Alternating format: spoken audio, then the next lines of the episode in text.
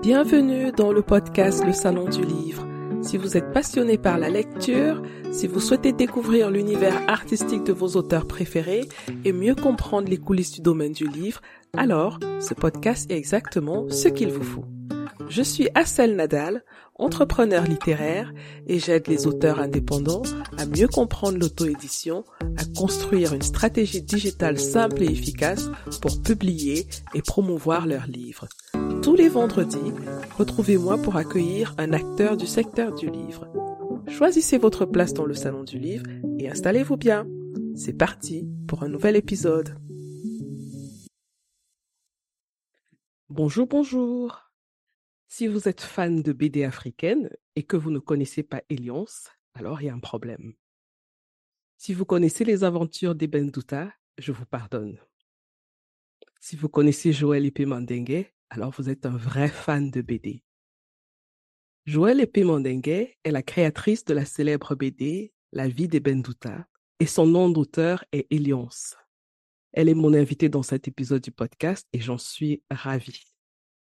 Joël est une artiste aux multiples talents. Elle est stand aussi, fondatrice du premier festival dédié à la bande dessinée en République du Congo, le Bilili Festival. Et entre autres activités, elle est commissaire d'exposition BD et anime des ateliers dans des écoles et des fondations. Bonjour Joël. Bonjour, bonjour Assel, bonjour à, à, tous les auditeurs de ce podcast. Je suis très très contente d'être.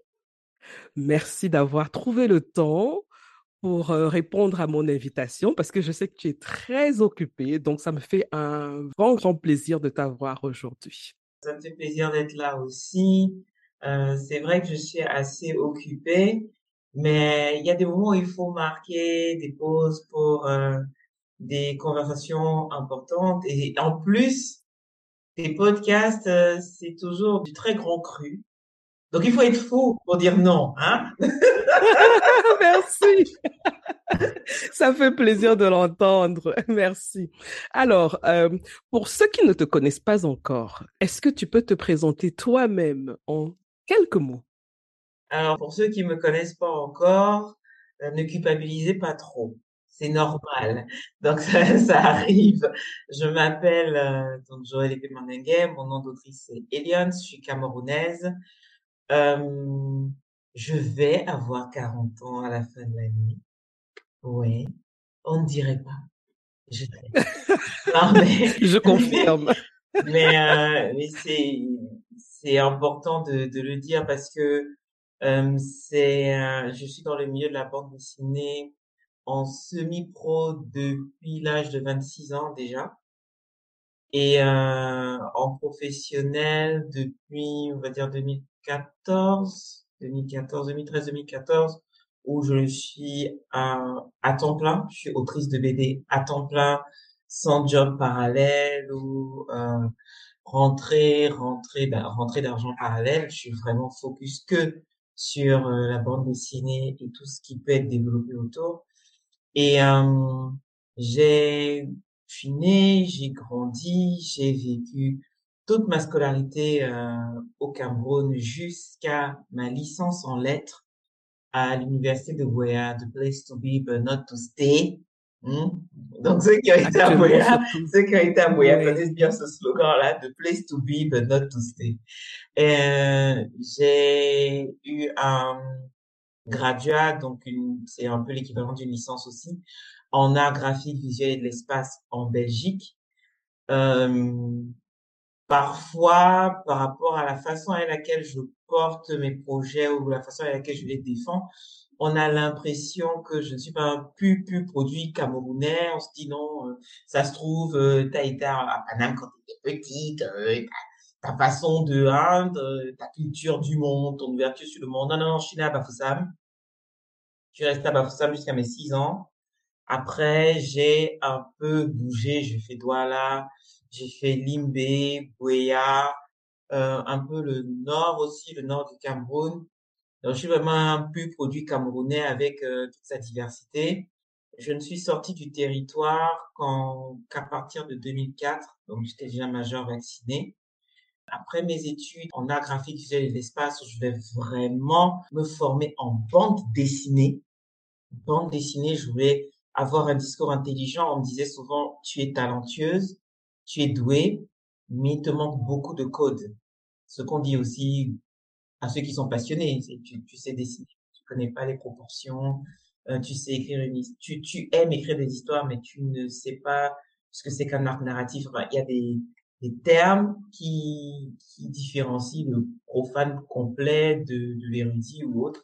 Et je voulais vraiment euh, entrer dans la catégorie de ceux qui peuvent s'asseoir à la table des théoriciens de la bande dessinée ne pas être totalement largués. Quoi. Donc, euh, après ce graduat, quand mes parents pensaient que j'allais enfin avoir le bon sens de rester en Europe pour vivre ma vie, je suis rentrée au Cameroun et euh, j'ai travaillé euh, dans différents secteurs. Je travaillé dans des assurances. Je pense pas que j'en ai déjà parlé euh, euh, réellement puisqu'on me posait pas toujours des questions sur mon environnement, ce qui a fait de moi ce que je suis. Donc j'ai travaillé euh, dans le milieu des assurances. J'ai travaillé à l'école française comme aide documentaliste. l'école française au Cameroun, donc c'est Dominique Savio. J'ai travaillé au Centre culturel français Blaise Sandrard. Donc, pour ceux qui, qui réagissent à ça, les, les jeunes générations disent, mais il n'y a pas de Centre culturel français, c'est l'Institut français. Oui, avant. À l'époque, c'était le Centre culturel français, oui. J'ai travaillé au Centre culturel euh, français comme euh, chargé de, de missions culturelles, chargé de missions et projets culturels. Euh, sachant qu'à l'époque, c'était des postes, et c'est toujours principalement des postes euh, de volontaires euh, étrangers européens, mais il y avait une sorte de, de vacances le temps que le poste ne soit occupé par la personne qui avait été embauchée. Je faisais tampon, donc ça m'a permis aussi de de m'imprégner de façon encore plus professionnelle dans le milieu euh, culturel d'interagir avec différentes structures comme Douala à l'époque et d'autres structures culturelles euh, de, de Douala. Et donc voilà, après, on va dire que l'idée quand ça a vraiment commencé à prendre de la place, au moment où ça a commencé à prendre vraiment de la place, puisque c'est par cette BD que les gens m'ont connu, alors que j'ai fait autre chose euh, avant. J'ai, j'ai été publié chez Spirou, j'ai été publié dans des magazines au Brésil. Justement, on va revenir sur cette aventure avec la vie d'Eben Douta tout à l'heure. Ce que j'aimerais savoir déjà dès le départ, c'est d'où te vient cette passion pour le dessin? Tu l'as dit, tu as fait euh, une licence en lettres. Malgré cette licence, tu choisis d'aller faire une autre licence dans l'art du dessin, dans le, le graphisme. Qu'est-ce qui a été vraiment euh, le booster pour dire voilà la voie que moi je veux choisir Parce qu'en tant que femme, déjà, normalement, c'est un domaine assez compliqué quel que soit son genre. Hein. Mais maintenant, en tant que femme, femme noire, femme africaine, c'est assez surprenant. Ben, il faut croire que dans mon cas, c'est peut-être pas le cas de certaines personnes, mais dans mon cas, c'est un cachet que j'avais déjà à la naissance, hein, on va dire. Je sais que je vais évoluer dans ce métier aussi loin que je m'en souvienne. Euh, ma mère m'expliquait, chers parents, ne le faites pas. D'accord? C'est pas ma mère qui l'a fait, ce sont les cousines et les cousins.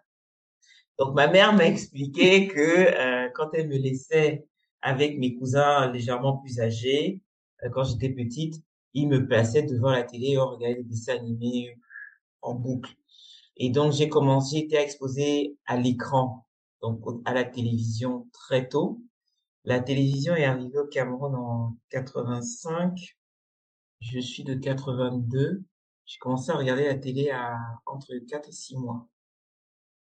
Et ce qui se passait, c'est qu'on avait des téléviseurs et euh, ceux qui avaient de la famille, on est les doigts là, il y a toujours un nom, une tante qui est en France, enregistraient les dessins animés du Club Dorothée, tout ça, des cassettes et des cassettes, et envoyaient les cassettes au pays, et ça nous occupait encore et encore. Donc, euh, à l'époque, encore plus que maintenant, pour les parents, des dessins animés, c'était pour enfants. Donc, j'étais exposée à tout et n'importe quoi, des choses qui étaient vraiment pas adaptées à un jeune public, euh, comme Ken le survivant, qui est un dessin animé très, très violent, ou euh, La Rose de Versailles, Lady Oscar, qui parle d'une femme qui n'était pas attendue comme femme et qui se travestit et devient un homme, donc prend l'apparence d'un garçon, son père l'appelle Oscar François de Jarget, devient commandant euh, de la garde rapprochée de Marie-Antoinette en France. Donc, pourquoi je donne ces exemples-là? Ça, ça, a du sens pour, pour la suite. Hein. C'est toujours cohérent avec pour qu'est-ce qui a cristallisé.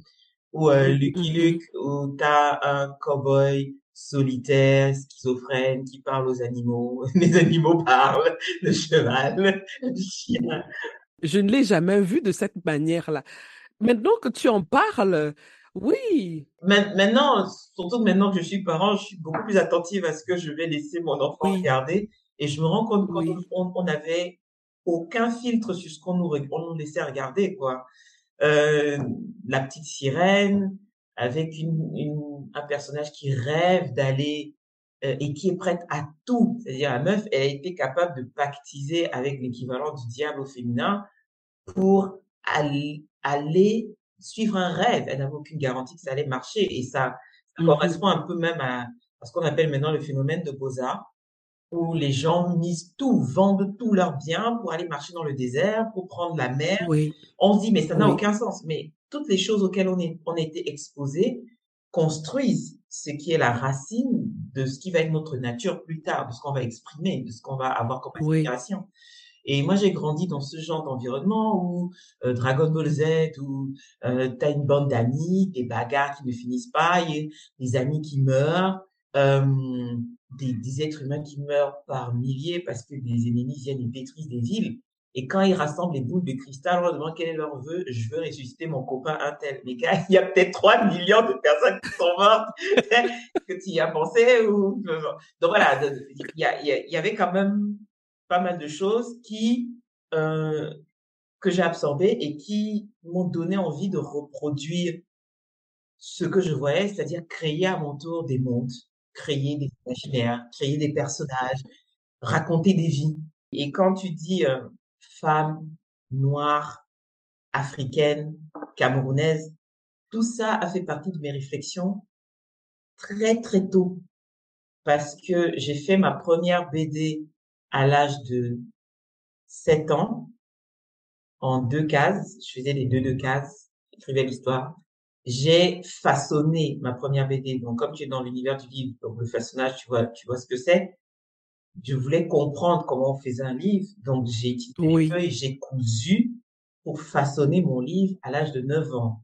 Donc, j'étais, je, je savais que c'est dans ce milieu-là que je voulais évoluer et dans un milieu où on s'est dessiné euh, j'ai j'ai aussi écrit des, des sortes de nouvelles, des embryons de nouvelles, mais je voulais qu'il y ait du dessin avec. Et euh, tous ces personnages-là m'ont donné envie. J'ai aussi grandi dans les Kwaku, et ça a été un choc pour moi de découvrir que Kwaku était fait par un homme blanc, Bernard Dufossé. Ça a été un choc pour moi de, de me rendre compte que euh, derrière tous les personnages magiques que je voyais dans l'univers Disney, c'était fait par un homme blanc. Euh, je me suis dit que j'allais épouser un de ses fils pour avoir son talent. J'étais un enfant dont je me disais que c'était transmissible, le talent. Le mec, il a fait deux filles. Donc, et, et à l'époque, il n'y avait pas les questions LGBTQI+, tout ça, pour que tu commences à te dire peut-être que si je me mets avec la fille, mais non, ça c'est ne ça, transmettra pas de toutes les oui, manières. Donc, c'est ça. donc, euh, je me suis dit, bon, il a fait deux filles, donc c'est mort.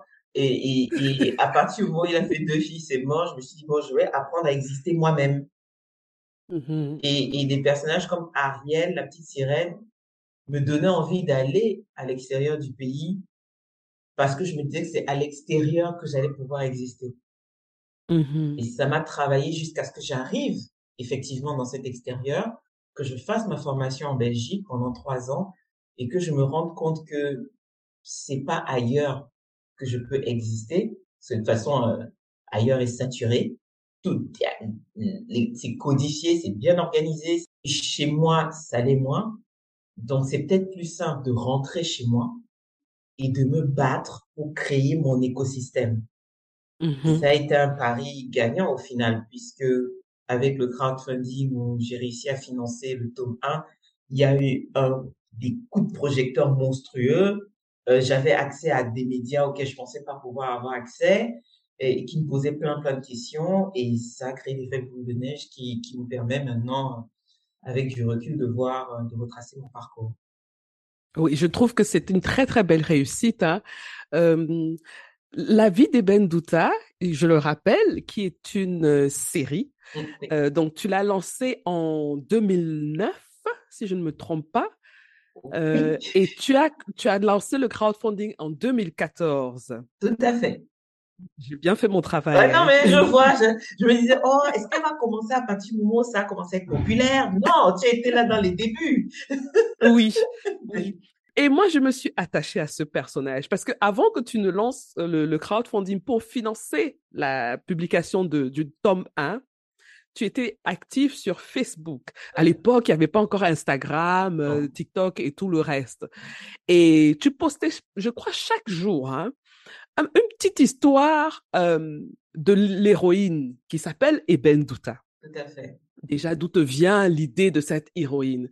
J'ai envie de lire, avant que tu ne répondes, hein, j'ai envie de lire la quatrième de couverture du tome 1, parce que c'est de là que tout est parti, d'accord? Et alors, sur la quatrième du livre, on, peut lire Prenez une cuillère à soupe de poisse, une pincée de quiproquo, le tout saupoudré d'une dèche intense. Laissez mijoter et vous obtenez la vie d'Eben Douta, le quotidien d'une jeune fille noire loin de son pays d'origine. L'histoire scénarisée et dessinée par Elions est savoureuse à différents niveaux. Pas de discours sur une Afrique fantasmée, ni une énième revisite des clichés sur l'immigration ou toutes les perceptions erronées. Avec ses copines Lulu, Camille et Claire, sa sulfureuse cousine, prenez un bol d'air frais dans une société qui en a bien besoin. C'est très actuel, hein, ce texte, alors qu'il date quand même d'une presque une dizaine d'années. Hein. Il vieillit bien, dis donc. Oui, oui. Quand je l'ai relu, j'ai dit, mais on pourrait le republier aujourd'hui, le texte tel quel, sans changer une phrase. Alors, je rappelle, Eben Douta, c'est l'héroïne de la série. Et c'est une fille à catastrophe, comme on l'a vu dans la, la quatrième de couverture. D'où te vient l'idée de créer un tel personnage? En passant, je rappelle qu'elle me manque elle me manque énormément parce que c'était quotidien, nos petites histoires avec euh, Eben Douta. Je t'avouerai, pour commencer par la fin, elle me manque aussi beaucoup. Parfois, ça, c'est le passage obligé, mais euh, grandir là, ça n'a pas que des avantages dans la vie. on a plus le, le, on ne gère plus son temps de la même manière qu'avant. On, c'est important la croissance, mais ça a des avantages et des inconvénients. On, va parler certes de mes autres facettes, mais euh, je le disais encore à à mon cher et tendre, euh, à la racine, je suis autrice de bande dessinée et c'est quelque chose qui me manque. Chaque fois qu'on me pose la question et qu'on me dit est-ce que tu travailles sur ta suite, je dis oui, je travaille parce que mon cerveau est en permanence en train de réfléchir sur la suite. Je prends des notes. Enfin, juste pour te dire, là, tout le monde ne verra peut-être, ne verra probablement pas euh, ce dont je suis en train de parler, mais quand je dis que je travaille sur la suite, ça, par exemple, c'est juste quelques notes j'ai des fardes et des fardes de textes. Je relis mes, mes gars. Il y a pas mal de gars qui sautent, en fait, quand je dois euh, sortir euh, un tome. Il y a des, des, des choses, je me dis, bon, le, le, le n'est peut-être pas prêt à, ce que j'aille dans cette direction-là. Donc, et ça me manque d'être autrice, même si c'est tout aussi bien qu'avec le temps, j'ai développé d'autres facettes. Mais c'est un truc donc je suis bien contente parce que là j'ai une contrainte réelle qui qui fait que je suis obligée euh, d'écrire ce tome 4 pour euh, pour l'année prochaine. Donc, je suis très contente d'avoir la contrainte. La contrainte crée le temps. Donc du coup, je peux me replonger dans dans dans cette dans cette histoire. Pourquoi Eben Douta? Pourquoi elle a euh, une vie aussi merdique ou bordélique? Pourquoi est-ce que tout lui échappe et tout lui tombe sur la gueule? Ben, tout simplement parce que au moment de sa création, elle et moi partagions beaucoup, beaucoup, beaucoup de choses en commun. Euh, au moment de sa création, euh, on avait la même apparence. Euh, et encore que moi, j'avais même pas autant de cheveux qu'elle pour dire moi j'ai un truc pour moi. J'étais euh, plate à tous les niveaux. J'étais plate à tous les niveaux. J'avais les clavicules qui sortaient, mais j'ai toujours été très mince en fait. Et c'est quelque chose que je ne vivais pas du tout bien parce que à chaque fois de ma plus tendre enfance. Donc, c'est pas juste le public qui m'a découvert après ou les gens qui se sont dit, avec son phrasé, a dû, euh, depuis toute petite, même dans mon environnement immédiat, on, on me dit que je parle comme quelqu'un qui n'est pas euh, local. Euh, on me dit que ma façon de réfléchir Ah, est trop émancipée mhm. pour quelqu'un de local. Euh, on me disait quand j'étais petite que de toute façon, il n'y a qu'un Ah, blanc qui peut épouser quelqu'un comme moi. Euh, qu'avec le caractère que j'ai, aucun Camerounais euh, ne, ne pourra supporter une femme comme moi. Et en plus, j'avais même pas le corps qui plaisait parce qu'on disait ça, c'est un corps de mannequin, c'est un corps c'est incroyable. Donc, ah, ah non, mais c'est, c'est, donc j'ai grandi avec énormément de frustration et de complexe, et même au niveau de la, la couleur de ma peau, parce que au, au Cameroun, puisque ton podcast est écouté par plusieurs personnes de plusieurs origines, donc peut-être tout le monde ne sait pas, mais, mais au Cameroun, on, quand on dit noir, euh, il y a noir noir, Oui, il y a noir brune, il y a noir clair, il y a noir, il y a différents niveaux de, de noir, un peu comme aux États-Unis, on a le, le paper bag pour définir la carnation. Et moi, on disait que j'étais clair, alors que je n'estimais pas que j'étais clair, je me considérais noir. Donc déjà, au niveau de ton accent, on dit que t'as pas un accent de vrai Camerounais, euh, tu n'as pas le corps d'une la Camerounaise, mentalité. tu n'as pas la captation, tu n'as pas la mentalité. Donc, tu vois pourquoi le personnage comme Ariel, la petite sirène, je m'étais vraiment identifiée à ce personnage-là, ou euh, la Rose de Versailles, euh, Lady Oscar dans, dans la version japonaise, je me disais que j'étais pas bien en tant que fille. Tout dans mon apparence était une erreur, en fait. Je ne le vivais vraiment pas bien. Et quand je suis arrivée, euh, et donc il y a ça en première partie, et en deux, j'étais une, j'étais un aspirateur à poisse, quoi. Je, j'avais- je vivais des trucs, mais non, mais attendez, quand je racontais, mais Uh-huh. c'était juste mon quotidien, en fait. Et, et je vivais des trucs, et les gens, quand je racontais, ils me Joël, tu mens. Tu mens. Ça peut pas arriver à une personne. Tu peux pas vivre ça en une journée. Je dis oui. Je, je, et c'est aussi pour ça si tu veux, qu'à un moment, j'ai testé le stand-up. Parce que tout ce que j'ai vécu, la vie d'ébène n'est pas forcément autobiographique. Donc, Oui, il y a, ça reste de l'écriture pour un public. Donc, tout, tout n'est pas autobiographique. Mais il me fallait une, une autre euh, plateforme d'expression pour raconter des trucs comme, euh, euh, je te donne deux exemples. Un exemple, c'est le jour où j'ai su que j'étais belle, puisqu'avec tout ce que je te dis, donc forcément, je ne concevais pas que j'étais belle. Je, ne- quand on le oui. disait, je, ne- je ne le croyais pas. Et, et le jour où j'ai su que j'étais une belle femme, c'est un jour où j'avais la chiasse. Et donc, c'est un mec qui m'a poursuivi. Euh, moi, j'allais aux toilettes pour faire ce que j'avais à faire et lui, il me poursuivait parce que, je sais pas, il voulait me dire un truc. Et il m'a suivi et euh, il m'a entendu. Euh, bref, en gros, j'étais aux toilettes, il était à l'extérieur, il savait que j'étais aux toilettes et il a crié mon nom dans toute la mini-cité. C'était à Boya en disant, Lago, tu fais quoi? Tu chies. Donc, les belles, ils chient aussi. Et, et, et moi, j'étais juste, voilà. Ah, Quelle histoire! ça, c'est la première anecdote. La, la Oui, deuxième, ça, j'en ai fait un sketch, en fait. Je l'ai déjà raconté. D'ailleurs, mon, mon premier sketch qui était enregistré sur Canal+, c'était celui, c'était raconter comment j'ai su que j'étais une belle femme. Et euh, il y a eu un autre aussi que j'ai raconté euh, sur scène. C'est un jour, j'allais à l'école, j'étais super pressée. Et euh, c'était au collège Saint-Michel. Certains peut-être le connaissent à Douala. C'est un collège catholique euh, ah, tellement strict. C'était traumatisant de fréquenter dans, dans, dans cet établissement. Et donc, quand j'entendais la sonnerie euh, qui dit qu'on va fermer le portail, je me mets à courir comme si ma vie en dépendait. C'était les, les jupes évasées, là. Et à un moment, je- j'entends un crack et, et je réalise que c'est ma culotte, l'élastique a craqué. Donc, pendant que je cours, l'élastique de ma culotte a craqué. Et je dois donc continuer à courir parce que si je m'arrête, la culotte tombe, en fait, tout simplement. Et, et, ça, c'est juste, juste deux exemples. C'est-à-dire, il, il, il, il m'est déjà arrivé des trucs, mais des trucs de dingue. des trucs de dingue. Et, et, et tu verras euh, que je suis très, très croyante. Je Mhm. l'affirme en plus sur les réseaux sociaux, tout ça. Et ma foi m'a permis aussi de relativiser par rapport à ce qui m'arrive et de me dire que Dieu est juste un scénariste. C'est un scénariste de génie parce qu'il y a forcément y a Ah, ça, merdes qui me tombent dessus.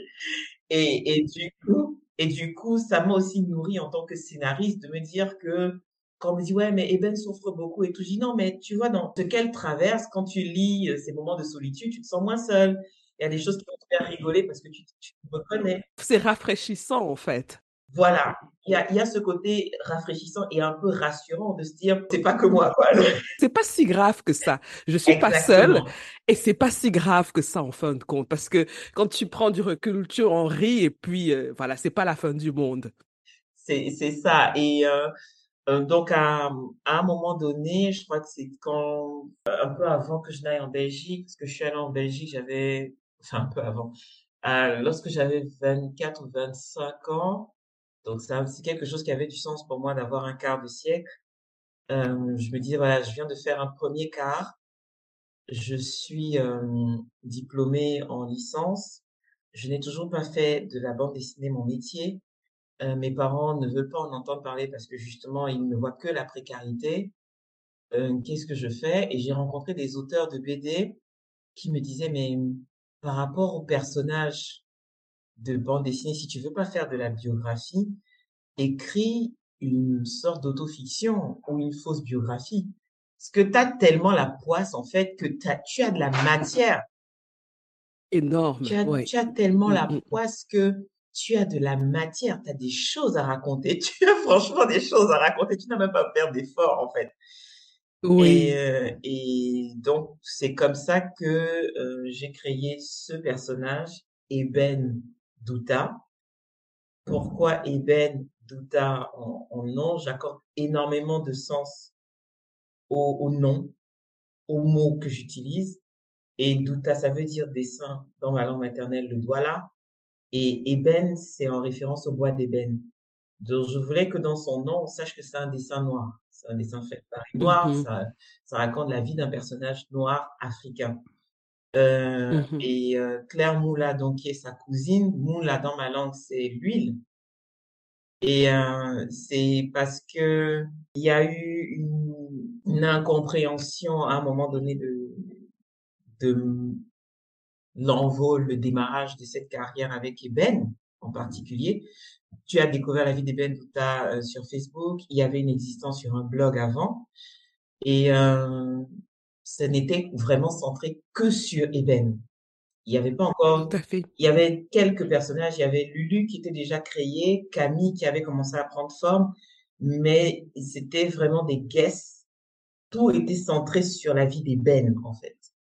Mhm. Et euh, à l'époque, j'avais eu euh, un échange avec Joanda Magazine, donc euh, Céline Victoria, qui m'avait énormément frustrée parce que je souhaitais que Joanda Magazine parle de mon travail.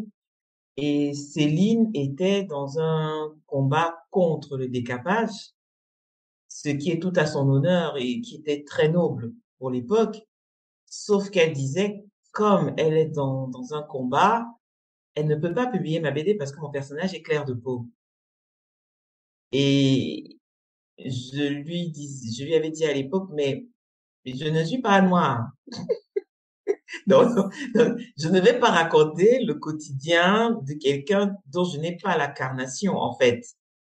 Parce que justement, les filles qui sont légèrement plus claires de peau, tout de suite, on leur accorde que ouais, euh, toi tu vas épouser un blanc, toi tu es euh, la tisa d'un homme riche, euh, toi de toute façon tu vas pas galérer pour te marier. Mais en fait, nous aussi on galère parce que si tu veux pas te mettre dans ce type de narrative, euh, Mhm, personne ne veut de toi.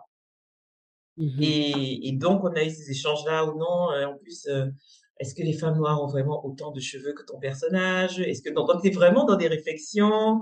Euh, Céline qui a son, son héritage et, et, et, et son histoire. Donc, du coup, il y avait vraiment des questionnements sur qu'est-ce que l'identité noire et, et, Et quand tu te dis noir, ça veut dire quoi? Donc c'est pour ça que je dis c'est tout à son honneur. Exactement. Et, Exactement. ce, ce à quoi ça m'a fait arriver, c'est de créer le personnage de Claire. Parce que comme elle ne voulait pas d'ébène en état, elle la voulait plus foncée, avec des cheveux plus courts. Et je me disais, mais meuf, elle a déjà pas de sein, elle a pas de fesses. Si je rase les cheveux, mais... et si je la noircis, elle a vraiment aucun espoir dans la vie. Elle m'a jamais rencontré la pauvre. Alors là, la pauvre. Et avec toutes les galères qu'elle vit. Et en plus, elle a une vie de merde. Donc, euh, non, là, ça sert à rien. Si personne ne veut une histoire comme ça, même moi, j'aurais du mal. Donc, euh, donc, je me suis dit, OK, on va plutôt le prendre différemment. Je vais faire comme Astérix et Obélix. Blake et Mortimer. On va créer deux personnages avec des identités fortes et je vais voir ce que j'ai mis chez l'un, je ne peux pas le mettre chez l'autre. Donc, euh, mmh avec Eben qui avait apparemment le corps parfait pour ne pas galérer, elle a le corps mannequin qui plaît au blanc, elle a en apparence ce qui correspond, mais elle est pleine de complexes, elle a une petite merde, elle, elle n'est pas heureuse en état, elle a, elle a beaucoup de galères. J'ai créé Claire qui est pleine d'assurance, qui est foncée, qui a des seins, des formes, qui est petite, euh, qui a des cheveux crépus de 4C, qui shrink à mort. Donc, je me suis bien renseignée sur euh, comment les contraster afin mmh que... Ouais. Et en la créant comme ça, j'ai pu avoir un meilleur équilibre, euh, même dans la façon d'exploiter la vie d'Eben Douta, de trouver un meilleur équilibre et une autre dynamique avec les autres personnages, parce que même dans les personnages blancs, ils n'ont pas tous la même carnation. Il y a les mmh blancs mat, il y a les blancs diaphanes, il y a, il y a, euh, c'était très intéressant et surtout en créant Claire et, et Ben, parce que donc Claire, c'est euh, Claire, euh, Claire Moula, huile claire, pour sous-entendre que euh, quand quelqu'un a des formes, malheureusement, dans mon très cher pays, euh, les gens sont très agressifs dans le langage. Oh, tu es grasse, tu es grosse, comment tu es? Et donc, j'ai, je me suis dit, une fille qui a des formes est comme de l'huile raffinée. Elle n'est pas, ce n'est pas de l'huile grasse, c'est de l'huile raffinée. Et c'est comme ça qu'elle a porté le nom Claire Moula. Moula qui veut dire huile, et son prénom c'est Claire. C'est super intéressant de, de voir le processus de réflexion qu'il y a derrière une œuvre comme celle-là. Parce que quand on voit juste la bande dessinée, on peut se dire, bon, voilà, elle, a trouvé des jolies couleurs, euh, voilà. Mais il y a une vraie réflexion derrière. Et autre chose aussi, en dehors de la création des personnages, il y a ton, moi je suis pas spécialiste du dessin, mais moi j'appelle ça ton coup de crayon, quoi. C'est-à-dire que une, une sorte de signature. Je pense que si je vois ton dessin quelque part, je saurais que c'est le tien. Je vois une façon de faire les formes, ou les yeux, ou la bouche. Est-ce que c'est quelque chose que tu as appris à l'école? Parce que c'est euh, assez remarquable quand même. Là, on, on ne loupe pas ton dessin quelque euh, part. Ouais, non, franchement, pour ça, je, je dirais que j'en suis pas peu fière. Je suis super contente d'avoir une signature. C'est quelque chose, je pense que j'avais déjà quand je dessinais en autodidacte. Et le fait d'aller à l'école, ce qu'on dit souvent, c'est que l'école révèle, que les écoles d'art t'aident à révéler ta nature. Je fais des, des dessins très ronds. C'est ce que tu essayes de dire. Il n'y a pas forcément de ligne droite. Quand tu vois mon travail, c'est très arrondi, c'est très onduleux. Et c'est pour ça d'ailleurs que, en essayant, je dirais pas m'adapter, mais en prenant en compte ma particularité, dans le cas de la vie des Ben ceux qui liront la BD verront que je n'ai pas de cases anguleuses, mais mes cases sont en tout en courbe. Et euh, elles sont aussi en courbe parce que je suggère que la vie des Ben c'est une œuvre de fiction. C'est, euh, ce n'est pas réel c'est, euh, ça reste euh, un point de contact pour le lecteur et euh, l'auteur de BD.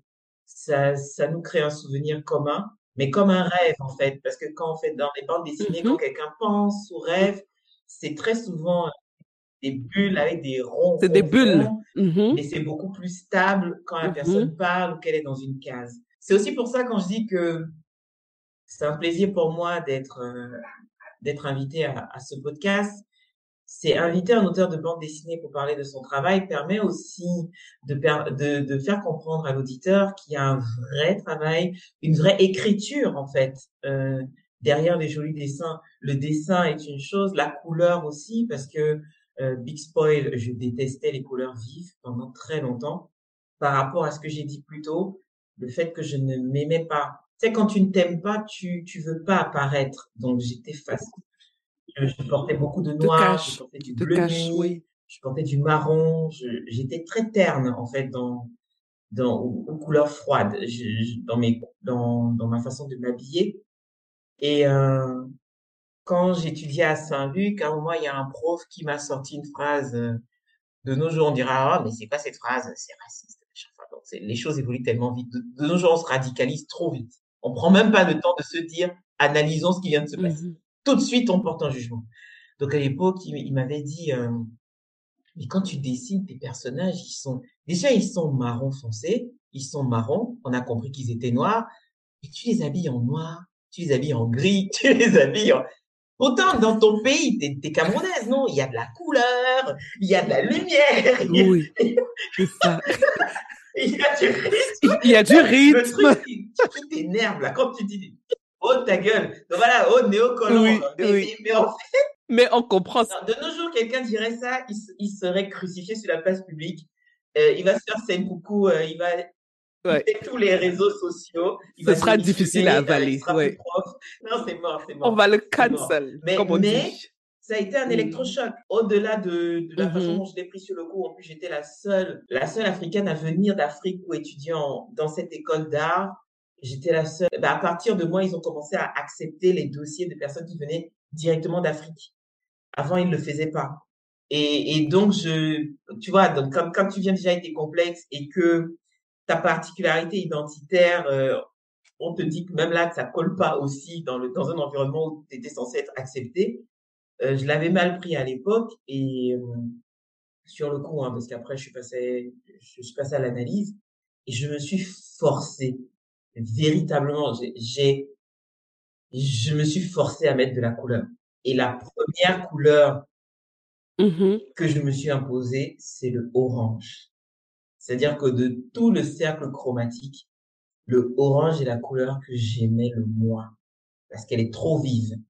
Elle est comme le jaune, elle est comme le soleil, elle, tu la vois trop. Et euh, je me suis imposé cette couleur et c'est pour ça que euh, le tome 1 de la vie des Douta est orange. Euh, parce que la BD aussi euh, ah. commence en été, parce qu'il fallait que je trouve du sens à mettre le orange. Donc le orange, c'est la couleur que je me suis imposée. J'ai décidé que c'était la couleur préférée de mon personnage principal pour me forcer à utiliser des couleurs vives. Et, et la vie des ben, il y a tellement de couleurs qu'on peut même pas imaginer que j'étais limite gothique en fait. on peut pas imaginer.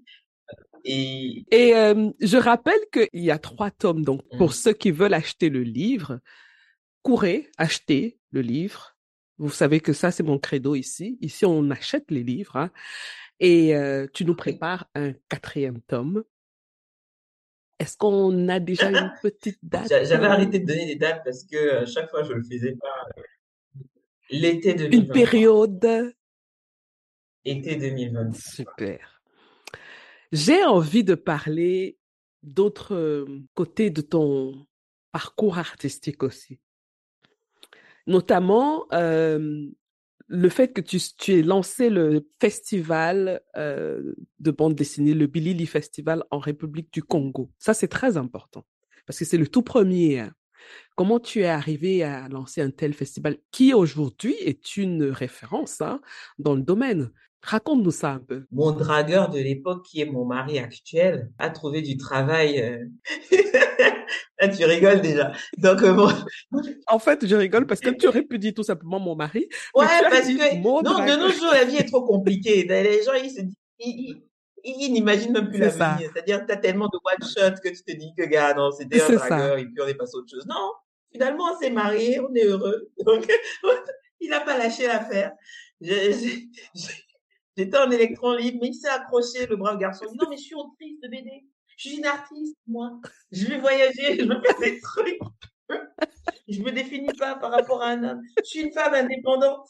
De toute façon, mes parents ont dit que j'allais épouser un Camerounais. Tu es Camerounais. Donc voilà. Donc lui, il avait trouvé, il a trouvé du travail au Congo. Et, euh, et je l'ai suivi au Congo. Et ça faisait déjà un moment que je travaillais avec des instituts français au Cameroun. On avait, euh, au-delà de la période sans culturelle, quand ils ont fait la transition, j'ai gardé le contact, ça se passait toujours très bien avec eux, euh, pour la mise en avant de mon travail et, et du travail d'autres auteurs de bande dessinée au Cameroun. Donc, quand je me suis retrouvée au Congo, euh, la vie d'Eben Douta avait déjà commencé à, cartonner d'ailleurs, parce que je me suis retrouvée au Congo, il me semble, en 2016. Donc, j'avais déjà sorti deux tomes, le tome 1 et le tome 2. Je me suis présentée à l'Institut français du Congo à Brazzaville. J'aurais dit ce que j'avais fait. Euh, ils n'ont même pas eu besoin de vérifier, puisqu'il y avait juste à taper. Je, je commençais à être bien référencé sur les réseaux sociaux, sur Google, tout ça. Euh, taper pour voir un peu c'est quoi mon existence réelle. Et euh, à un moment donné, au, moment où je me suis présentée, ils avaient un besoin. C'était de créer une sorte de salon de livres pour la bande dessinée. Et on a commencé un premier projet, c'était de faire une expo sur la vie d'Eben Douta, qui, qui a très très bien marché. Et j'avais un peu fait hein, le Bois BD Festival parce qu'il y a un festival de bande dessinée au Cameroun qui s'appelle le Bois BD. J'avais travaillé avec l'équipe du Bois BD en 2015. Mmh Et euh, de cette expérience-là, je me suis dit, tiens, pourquoi pas se mettre un nouveau challenge? Parce que, euh, J'aime bien me lancer dans mmh de grands défis. Hein. Je suis, je suis quelqu'un qui, qui rêve très, très grand et qui après commence à voir par échelle ou par, par palier ce que je peux réaliser. Et euh, donc, je me suis dit, tiens, je pourrais lancer un mmh festival de bande dessinée parce que tout le monde ne sera pas aussi fou que moi de tout plaquer. Parce que au moment où je suis allée étudier en, en Belgique, l'année où je suis allée étudier en Belgique, on m'a proposé un CDI dans une entreprise dans laquelle je souhaitais, où je me, je me sentais bien, le salaire était, euh, c'était à l'époque euh, très très confortable célibataire sans enfant, tu payais même pas le loyer parce que je vivais chez mes parents, donc je crois que j'étais à 400, 400, 400 000 ou un peu plus, c'était super confortable à l'époque. Mmh. Et mmh dès qu'on m'a proposé le CDI, j'ai posé ma démission. Et euh, ça, c'est un truc que mes parents n'avaient pas compris ou digéré sur le coup. Mais je leur avais dit à l'époque que mon truc, c'est de faire la BD, en fait si je ne prends pas de risque, je serai dans une zone de confort qui ne me permettra jamais d'exister réellement. Et même si c'est un travail que j'aime bien, euh, si jamais je rate ma vie, je voudrais de m'en prendre qu'à moi-même plutôt que de faire un truc pour faire plaisir à mes parents et si je rate ma vie, leur en vouloir à eux. C'est ça, et être frustré au, bout du compte. Hein. Je suis quelqu'un qui, déjà, je rêve très grand et je risque gros à chaque fois. C'est aussi pour ça que euh, je ne joue pas au jeu de hasard. Parce que du coup, hein, je ne serais pas, je serais bonne cliente pour les structures de ce type, mais ce ne sera pas bon pour moi. Donc, je ne joue pas à, le gambling, je mm-hmm. suis pas dedans parce que je suis tellement entière. C'est pour ça que mon crowdfunding, quand tu l'as vu sur Internet, j'étais allée sur la seule, sur l'une des rares plateformes à l'époque qui proposait le tout ou rien. Il y avait d'autres plateformes qui te proposaient de si tu t'arrêtes à mi-chemin, tu repars quand même avec le montant que tu as atteint. C'est pas si grave. Mais moi, j'étais allée sur celle où soit tu atteins ton objectif, soit tu rembourses. Et, et c'est, c'est vraiment euh, avec cette mentalité-là, si tu veux, que, que j'ai construit euh, mon parcours et, et gagné mes défis. Donc, quand il a fallu créer un festival de bébés, mmh je me suis dit, tiens, je vais le créer, mais il faut que ce festival-là euh, concrètement créer de l'emploi. Il faudrait que les gens, en venant à mon festival de BD, euh, quand ils sortent, ils se disent, l'année prochaine, je vais signer avec une maison d'édition. Cette année, ça va pas marcher, mais ça va marcher un jour. Il faudrait que quand quelqu'un vient avec un projet, qu'il ne repart pas juste découragé en se disant, eux, ça va pour eux. De toute façon, moi, je suis qu'un faire-valoir, mais qui se disent que c'est possible. Et je voulais que mon festival soit gratuit, que les activités soient gratuites, que les stands soient gratuits. et, euh, Mhm. et en plus qu'on donne des prix aux gens, qu'on leur donne des enveloppes, qu'on donne des cadeaux. Ça fait, ça fait un gros, gros, gros budget. Et comment tu l'as financé? euh, c'est un budget de dingue. Je peux pas forcément révéler le budget parce que il y a des gens qui diront comme à l'époque quand j'ai euh, eu les 12 500 euros, toi tu fais la ça alors que tu pouvais monter un immeuble. je, ne donnerai pas. Moi, je dis toujours, on n'a pas les mêmes problèmes. Et puis on n'est pas sur Terre pour les mêmes raisons. Le problème d'aujourd'hui, c'est que les gens confondent en fait leur raison d'être. Ils se fondent dans les rêves d'autres personnes, ils s'oublient dans les aspirations d'autres personnes. On n'est pas sur Terre pour les, les, les mêmes raisons. Comme je t'ai dit, moi, depuis toute petite, je sais que je veux faire ça. C'est peut-être pour ça que je suis Mhm. capable de tout risquer. Parce que je ne me vois pas faire autre chose, même si je peux tout faire. Mon épanouissement réel est là-dedans. Et ça ne me dérange pas que ce soit difficile, Oui. ça ne me dérange pas que parfois ça ne paye pas, ça ne me dérange pas que, enfin au début, maintenant on, on arrivera à cette partie-là, mais ça ne me dérangeait absolument pas de souffrir pour ça. Et même de perdre, juste pour donner un exemple, puisque c'est un peu le but de la conversation, c'est real talk, Mhm. real life.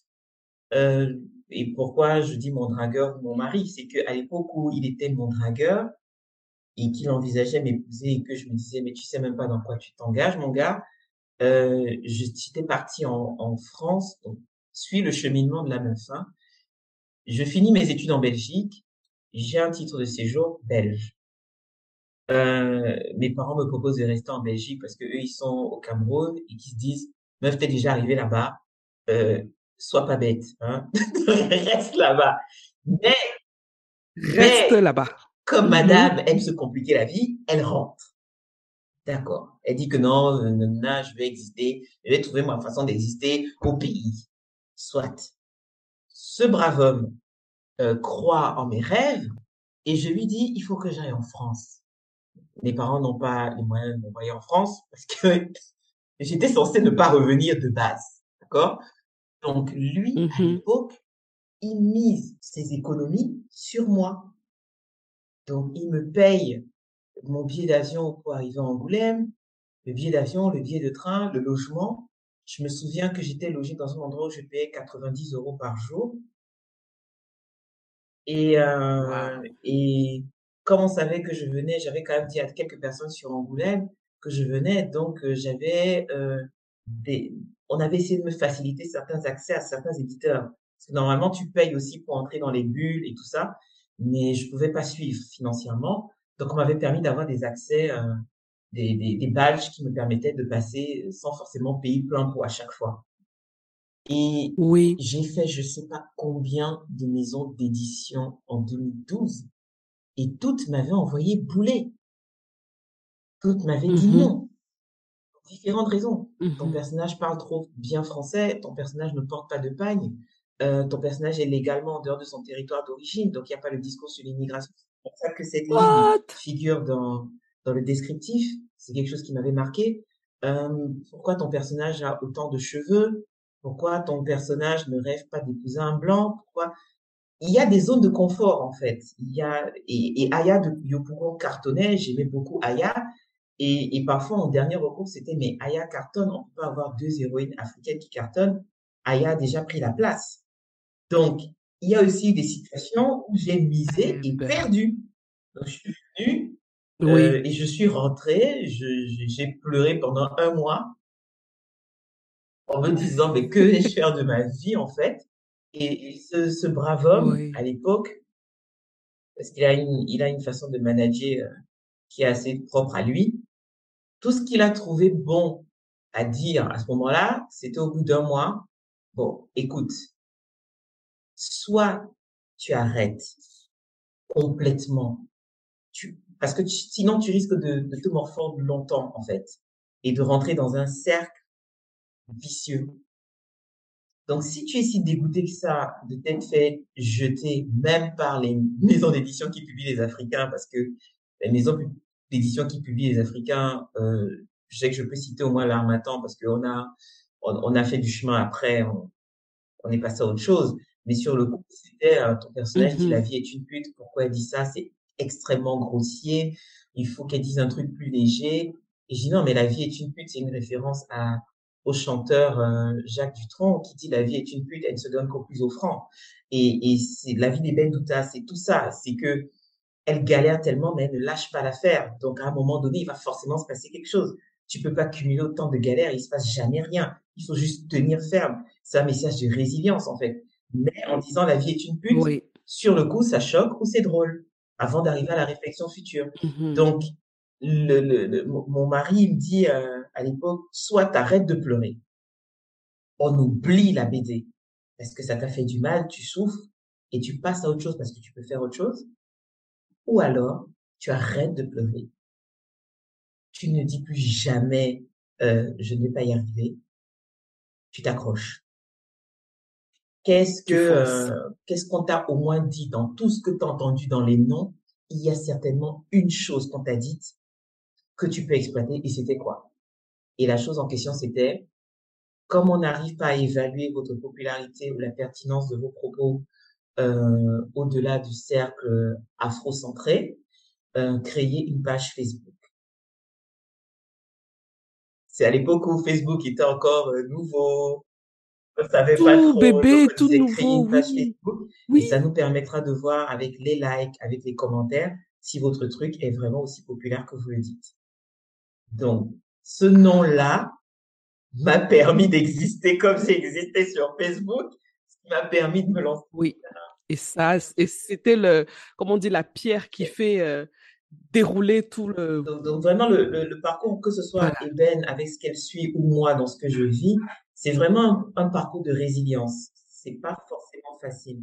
Et donc voilà, beaucoup plus tard, je me dis, comment je fais pour faire gagner du temps aux gens?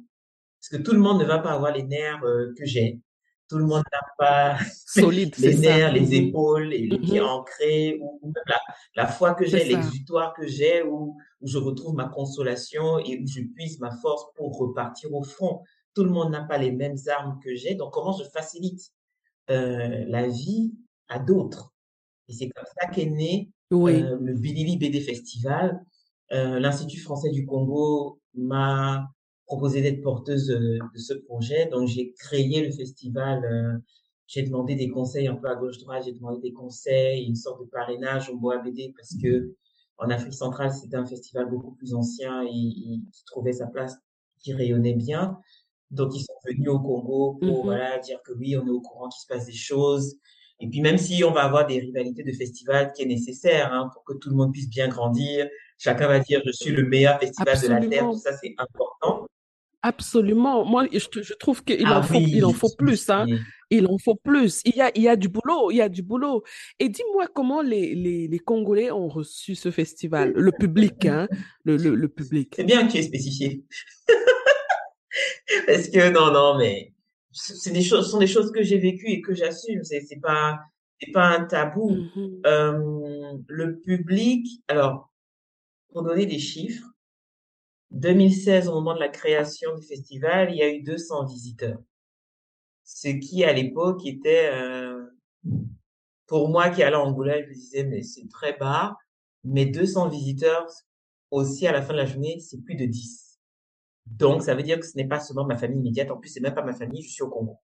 Donc, ça, c'était en 2016. En 2019, il y avait 5000 visiteurs. Donc, ça montre l'évolution euh, réelle. Après, il y a eu le Covid.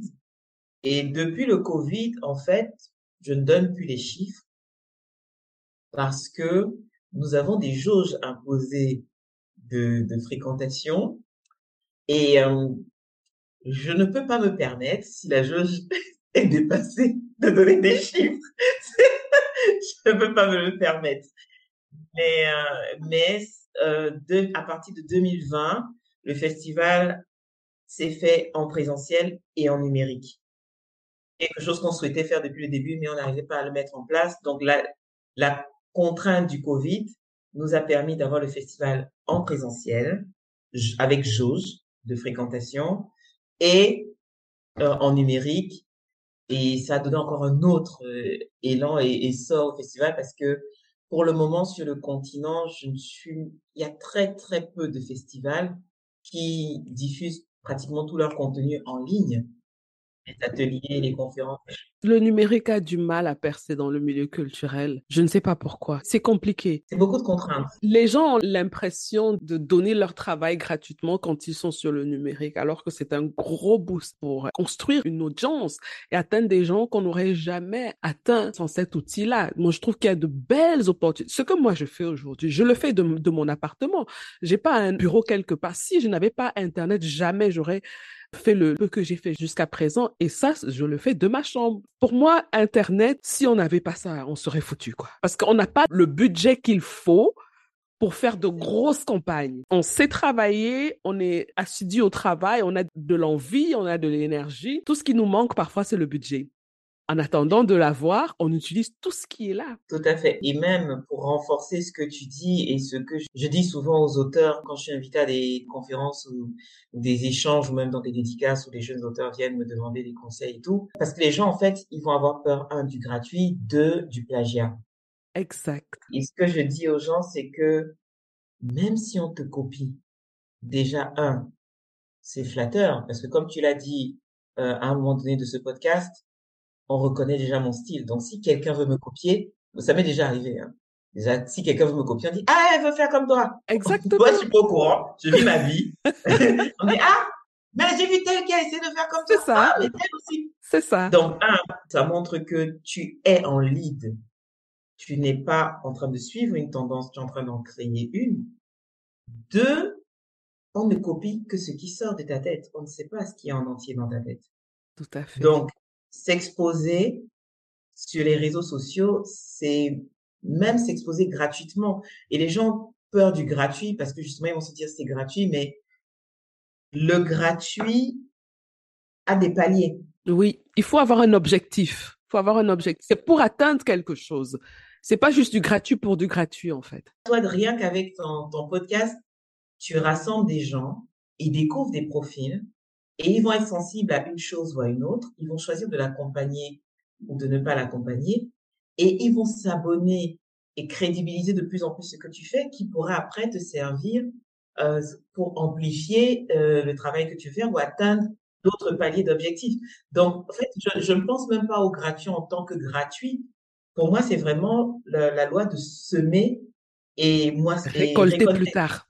Tout à fait sans, sans tomber dans, dans, le coaching là, mais c'est vraiment ça. Sauf que quand les gens entendent gratuit, ils paniquent. Ils se disent non, non, non, je perds. Non, non. Et Billy même en est la preuve. C'est vraiment une fierté. Je ne peux pas te dire comment je suis reconnaissante et fière quand j'ai un éditeur qui me dit je veux venir à ton festival, combien ça coûte en billet d'avion et en logement. C'est-à-dire que, euh, sachant que j'ai pas de budget pour prendre tout le monde en charge, il y a des auteurs qui se prennent parfois en charge, il y a des éditeurs qui se prennent en charge, qui viennent à mon festival à leurs frais. Et, ça, c'est quelque chose qui, qui me touche. Ou, de dire, je prends le cas de Dupuis qui, qui euh, vient à mon festival depuis 2019. Dupuis a signé une quinzaine d'auteurs sur le continent. Extraordinaire. C'est euh, sa collection qui s'appelle Moabi, donc M-O-A-B-I, Moabi chez Dupuis, qui est une collection dédiée au segment Afrique, pour l'Afrique. Ils ont compris que le territoire les territoires sont immenses, le continent est immense, la, la diversité de création est telle et le vivier de consommateurs aussi. C'est un marché de dingue. Exactement. Donc, c'est vraiment une fierté d'avoir, de m'être lancé dans ce défi-là, de créer un festival hub, de créer un festival euh, qui est une plateforme de rencontre. Et c'est pas seulement pour la BD, c'est la bande dessinée, les jeux vidéo, les films d'animation et le cosplay, dans le fait de se déguiser en personnage de cosplay. Et, et genre, euh, l'année dernière, le, le meilleur cosplayer a touché euh, en premier prix 600 000. 600 000 francs, c'est un partenaire qui avait proposé ça. Et j'étais tellement prise dans l'émotion, la joie, les costumes étaient d'une qualité parce qu'après, ils peuvent proposer leurs travaux, leur craft, leur euh, technicité, leur artisanat, leurs compétences à des compagnies locales. Si, euh, je dis n'importe quoi, si euh, euh, RTL, MTN, Google en Afrique, je sais pas, euh, Nubia Kemita veut faire euh, des, des, des, poupées euh, à taille, ils peuvent te faire des costumes, quel que soit ce que tu crées sur papier, ils te le matérialisent, les cosplayers. Pas seulement des costumes de, de personnages de bande dessinée ou dessins animés. Et les cosplayers, en plus des prix qu'ils ont eu à Billy, j'ai appris plus tard qu'ils étaient invités à des événements pour se cosplayer comme à Euro Disney. Donc, on te demande de cosplayer en la Reine des Neiges, on te demande de cosplayer en personnage favori des gens. Et on met des musiques et il y a des chorégraphies et tout ça. Et, et donc, j'étais tellement euh, carried away euh, par, par tant d'émotions que j'ai annoncé que cette année, le premier prix sera un million de francs. C'est génial. Je ne sais pas je vais trouver le million hein, pour l'instant. Hein, en décembre. je ne suis pas encore euh, totalement en panique parce que je sais qu'il il, va sortir cet argent d'une façon ou d'une autre. Mais, mais j'ai été tellement boostée par la qualité des costumes rendus et là, j'ai toujours pas annoncé le, concours de cosplay sur les pages de Billy mais les cosplayers, je les vois publier sur leur page et je vois qu'ils se préparent. Ils se préparent. Parfois, il y en a qui viennent, ils écrivent, ils disent euh, coucou Billy mais je sais qu'en fait, ils disent pas coucou Billy ils attendent que je lance officiellement les hostilités pour montrer euh, et, et, et, le, et le concours de cosplay qui était vraiment réduit au Congo, les, les, lauréats ont commencé à aller à Kinshasa, à être invités dans d'autres pays. C'est magnifique. Euh, il y a des cosplayers camerounais qui sont venus challenger les cosplayers congolais au Congo l'année dernière. Et du coup, cette année, le cosplay sera international. Et ça, même si je ne l'ai pas annoncé, je sais qu'en Côte d'Ivoire, il y a des cosplayers qui se préparent. Euh, au Bénin, enfin, c'est magnifique, oui. J'adore. C'est un univers, c'est-à-dire qu'au-delà du dessin, mais c'est des opportunités, c'est de la création d'emplois, c'est de l'expression artistique, c'est tellement de belles choses. Mais vraiment, bravo, bravo, bravo, bravo. Je suis trop fière. Oui, oui, elle est camerounaise, c'est comme ça. Je suis trop fière. Alors, dis-moi, euh, c'est quand la prochaine, la prochaine édition, je voulais dire, du festival Billy euh, le Billy BD Festival se tient chaque première semaine pleine de décembre. Donc, la prochaine session, c'est du 10 au 10 décembre. Je l'ai mis en décembre parce que ça permet de voir tout ce qui se passe pendant l'année, de voir les tendances euh, et d'avoir des profils accurate à mettre en collaboration. Si on veut avoir les informations, où est-ce qu'on va? Que ce soit des informations sur euh, ton travail en tant qu'auteur BD ou sur ton travail euh, en tant que commissaire euh, de festival, oui, fondatrice de, de festival. Euh, où est-ce qu'on peut trouver ton travail en ligne? Alors, pour Bilili BD Festival, c'est beaucoup plus facile maintenant. En tout cas, hein, que ce soit pour Bilili ou pour moi, c'est facile. Sur Google, vous tapez Aliens. Aliens, donc E-L-Y-O-N apostrophe S. Normalement, il y a Aliens, j'ai un Instagram, Aliens BD, mais ce sera Aliens tout court sur Instagram. Aliens Pro sur Facebook, il me semble. J'ai un compte Twitter, mais je, je n'interagis presque jamais là-bas, donc ça ne sert pas à grand-chose. Vous pouvez me trouver aussi Aliens sur Twitter si vous voulez. J'ai un TikTok euh, depuis pas très longtemps. J'ai vu ça. Pour, pour, mes voyages. Euh, lorsque je voyage, c'est bien de faire des TikTok ou en journée juste euh, pour titiller un peu les gens et, mm-hmm. et, faire des vannes ou même parler de ma foi ou mettre des petites chansons genre je fais genre allez j'ai un TikTok. Euh, pour Billy BD, ce sera pareil. Billy BD Festival. Euh, il y a un site internet qui a des informations basiques. Il y a la page Facebook de Billy BD euh, qui a des vidéos de la plupart des ben, de tout ce qui a été streamé en fait, tout ce qui a été mis en mm-hmm. ligne. C'était très souvent des directs et on les a pas retirés euh, pour que les gens voient un peu ce que ce qu'on a fait. Il y a aussi l'Instagram de Billy BD et son Twitter, mais pareil, euh, son Twitter, il est un peu comme le mien, il ne vit principalement que pendant le, festival pour le moment. Mmh Je vais mettre toutes ces informations dans la description de l'épisode. Donc, euh, pour ceux qui nous écoutent, vous allez sur l'épisode d'aujourd'hui, vous regardez dans la description, vous allez voir toutes ces informations. Alors, on, on est bientôt arrivé à la fin de notre échange que je voudrais poursuivre, mais malheureusement le format nous impose de réduire l'échange. Comment est-ce que tu vois la BD pour le futur hein, en Afrique? En deux phrases, si c'est possible. Déjà, c'est même plus qu'on a de l'avenir, c'est qu'on est rentré dans notre avenir. On est mmh. vraiment concrètement très, très dynamique. On existe un exemple très concret, il y a une maison d'édition qui s'appelle Kugali, qui est euh, une maison d'édition nigériane-ougandaise qui fait de la bande dessinée, qui est ils ont participé à mon, ils ont accepté de participer à mon festival aussi, il me semble, l'année dernière. Je les connais depuis un certain temps. Ils sont en train de créer euh, une série qui s'appelle Iwaju qui va être disponible sur Disney+. Donc, euh, avoir des créateurs de contenu qui sont au Nigeria, en Ouganda, qui créent des choses pour Disney+, avec des personnages africains, c'est énorme. Euh, je connais un dessinateur du Zimbabwe qui commence à créer des contenus pour Netflix. Il se passe des choses et c'est excellent ce qui est en train de se passer. J'ai eu le plaisir d'être co-commissaire sur une exposition qui est en train de cartonner, qui a déjà fait tous les continents. Il reste que l'Asie euh, et l'Océanie qui n'ont pas encore été débloqués comme continent. L'exposition s'appelle Kubuni, les bandes dessinées d'Afrique, où j'ai euh, rassemblé un échantillon de 80 auteurs, un peu, un peu plus, presque 100 auteurs euh, africains résidant sur le continent et la diaspora. Euh, et, et c'est une expo qui, qui, est vraiment en train de tourner et les gens sont en train de se dire, mais en fait, il n'y a pas qu'un seul style. Quand on dit BD africaine, en fait, ça veut rien dire. Parce que quand on dit BD européenne, ça veut rien dire. Exactement. et même quand on dit BD camerounaise, il y a différents styles. Tout à la BD du Nigeria, waouh, je savais pas que c'était comme ça, mais je savais même pas qu'on dessinait au Niger. Et euh, il se passe tellement de choses. Les, auteurs, je connais euh, Juniba, qui est un auteur sénégalais, qui est basé actuellement à Montpellier, qui publie aux États-Unis. Euh, Isaka, qui, qui fait une BD qui, si on ne le voit pas, qu'on le connaît pas, qu'on lit pas son nom, on croit qu'il est japonais. Tellement il a absorbé les codes du manga à la perfection pour une BD d'afrofuturisme sur une jeune fille noire qui, qui veut être forgeron. Euh, il fait du, le genre mecha dans le manga. Il est publié aux États-Unis. Il est du Niger, le gars. Donc voilà, il, on est dans notre avenir, on n'est plus en train de rêver notre avenir et on ne le rêve plus forcément dans un exode au niveau de la bande dessinée. Super. Ben, on a fini en beauté parce que ça, ça donne vraiment envie et c'est rassurant. Ça motive aussi. Merci beaucoup, Joël. Merci, merci, Yazel.